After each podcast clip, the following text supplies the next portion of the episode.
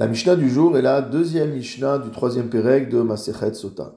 Dans la Mishnah précédente, nous avons vu que le mari et la femme soupçonnée d'adultère apportaient au Beth Amikdash une quantité de farine destinée à être offerte en minchat kenaot, mot en offrande de jalousie, et que cette quantité de farine devait être premièrement versée dans un clicharet, dans un ustensile du service, et qu'une fois placé dans l'ustensile du service, il était pris par la femme sota entre les mains, et qu'ensuite le Kohen venait placer ses mains sous les mains de la femme sota pour procéder au balancement de la farine.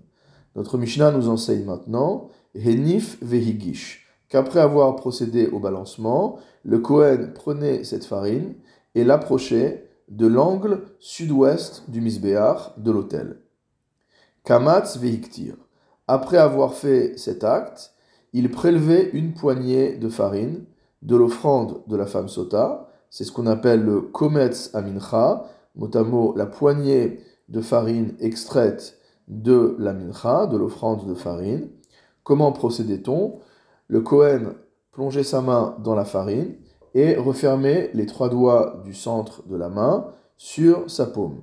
La quantité de farine qui restait caché entre la paume de la main et ses trois doigts, constituait ce qu'on appelle le kometz mincha, donc la poignée de farine, et tout le reste de la mincha était consommé par les kohanim, à l'exclusion de cette poignée qui était offerte sur l'autel. Donc la Mishnah nous dit bien, kamatz vehiktir, il prélevait cette poignée de farine et l'offrait sur le misbéach, sur l'autel.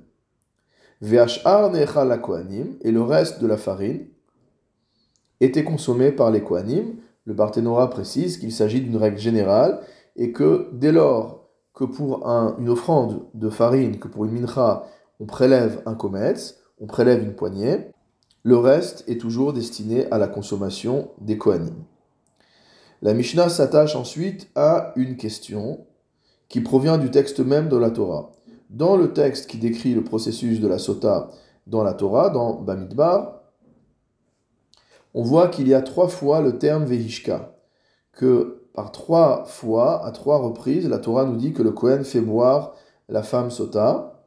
Et donc il y a une question quant à savoir quand est-ce que se produit cet acte où le Kohen fait boire à la femme sota l'eau dans laquelle a été effacée la Megillah dont nous avons parlé précédemment.